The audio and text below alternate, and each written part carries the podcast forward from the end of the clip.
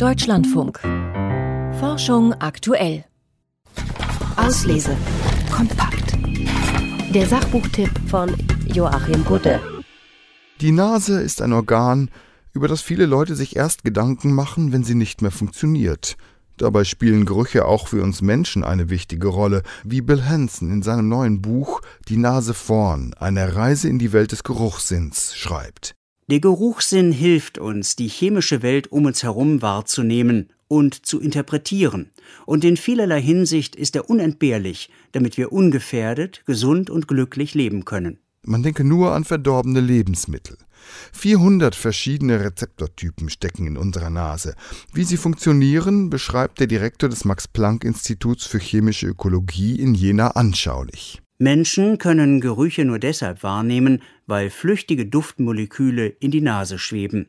Dort lösen sie sich im Nasenschleim, dem dünnen, feuchten Belag auf unseren Geruchsrezeptoren, die nur darauf warten, Nervensignale auszulösen. Andere Tiere spüren diese Duftmoleküle etwas anders auf als der Mensch. Hund, Hai oder Fliege schaffen das viel besser als wir. Diese Überlegenheit ist gar nicht verwunderlich, denn viele Tiere lassen sich zu Land, unter Wasser und in der Luft von Duftstoffen zu ihrer Nahrung und zu potenziellen Partnern führen. Dafür reichen kleinste Mengen. Viele Insektenweibchen zum Beispiel geben nur wenige Moleküle ihrer Lockstoffe ab, zur Sicherheit. Da der Geruch so schwach ist, bleibt die Gefahr, dass natürliche Feinde oder Parasiten ihn ausmachen, gering. Die Feinde müssten schon eine extreme Empfindlichkeit entwickeln, um sie zu erschnuppern. Das kann zwar geschehen, ist aber selten. Doch diese Systeme sind anfällig für Störungen durch den Menschen. Das viele CO2 in der Atmosphäre erschwert es Nachtfaltern, Blüten zu finden. Auch wenn es erstmal positiv klingt, Mücken fällt es schwerer, Menschen und andere Tiere für ihre Blutmahlzeiten zu finden.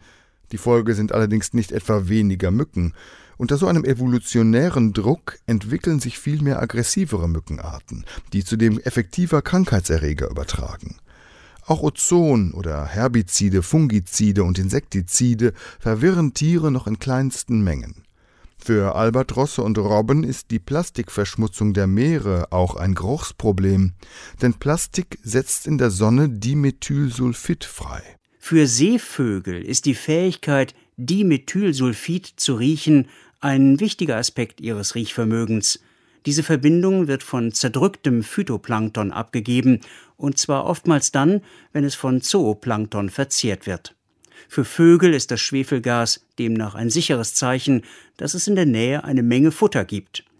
Wenn Plastik mehrere Monate im Wasser schwimmt, gibt es ebenfalls Dimethylsulfid ab und verleitet die Natur damit zu dem Glauben, es sei essbar. Bill Hansen ist ein interessantes und tiefgründiges Buch gelungen, das eindrucksvoll schildert, wie stark vielfältige Duftstoffe das Leben auf der Erde steuern und prägen.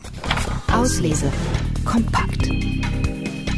Zielgruppe Menschen, die alles über den Geruchssinn und seine Vielfalt erfahren wollen. Erkenntnisgewinn Die wahren Supernasen sind nicht Mäuse, Hunde oder Haie, sondern Nachtfalter und sogar Pflanzen können riechen. Spaßfaktor Es ist sehr unterhaltsam zu lesen, an welche Orte und zu welchen Schlüssen Duft und Gestank einen Forscher führen können. Der Sachbuchtipp von Joachim Budde war das. Er rezensierte Die Nase vorn, eine Reise in die Welt des Geruchssinns. Von Bill Hansen erschienen bei S. Fischer. Rund 400 Seiten kosten 24 Euro.